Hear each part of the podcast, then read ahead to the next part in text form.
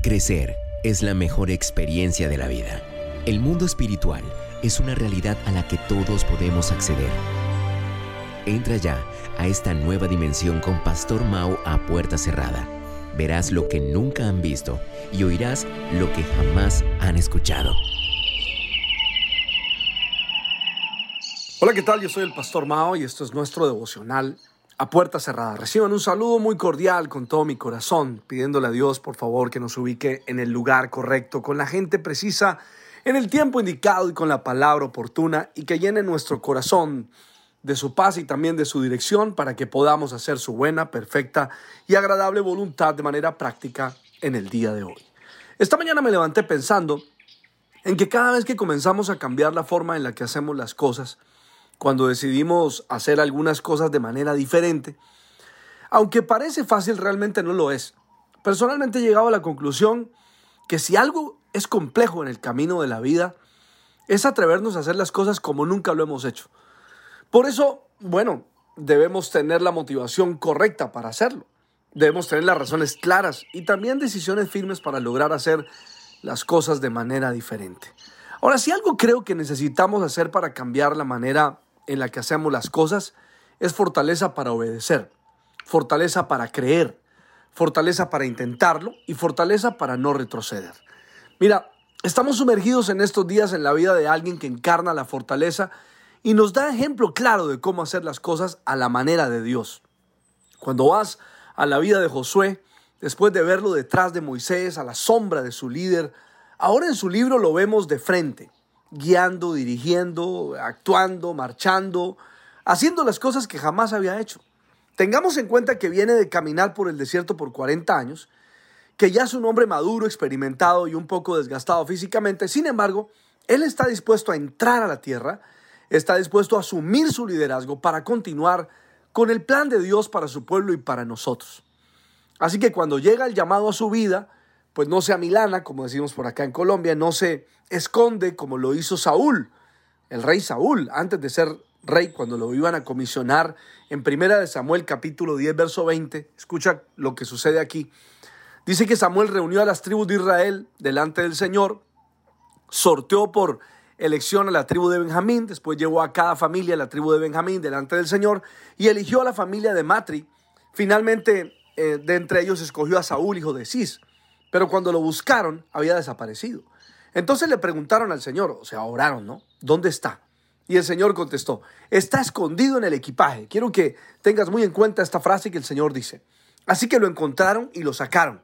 Era tan alto que los demás apenas le llegaban al hombro. Luego Samuel le dijo a todo el pueblo, este es el hombre que ustedes han escogido como rey.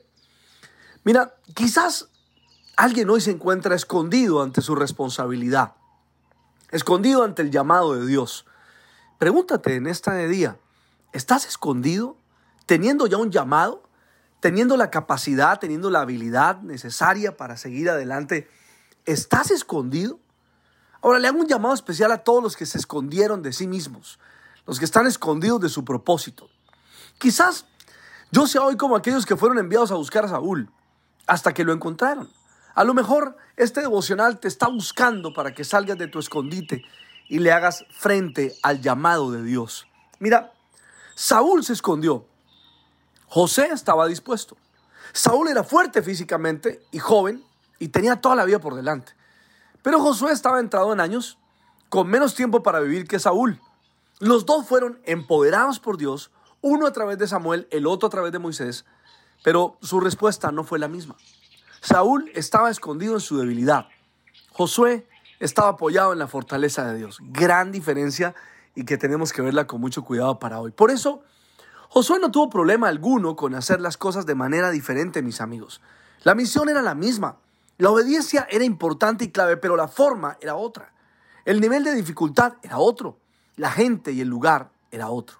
Entonces vemos a Josué frente al río Jordán, acampando, pidiendo dirección, tres días orando, tres días esperando que Dios lo dirija, aún habiendo estado en una situación eh, muy parecida cuando estuvo con Moisés frente al mar y Josué en la sombra. Sin duda él vio a Moisés levantando la vara y se dio cuenta de lo que sucedió. Quiere decir que él tenía una evidencia que Dios podía hacer milagros sorprendentes. Aquel que lo llamó marcharía delante de ellos. Tengamos en cuenta que el primer reto de Josué para tomar la posesión de la tierra no fue derribar un gigante ni enfrentar un ejército, sino cruzar el río. Ahora eso no tenía que ver con nadie más, sino con él mismo. Esta serie, mira, aquí está mostrándonos la primera enseñanza que Josué tuvo y también la que nos viene a nosotros al corazón, porque necesitamos estar fortalecidos en nuestra fe para poder superar obstáculos, enfrentar batallas y tomar lo que Dios nos ha prometido.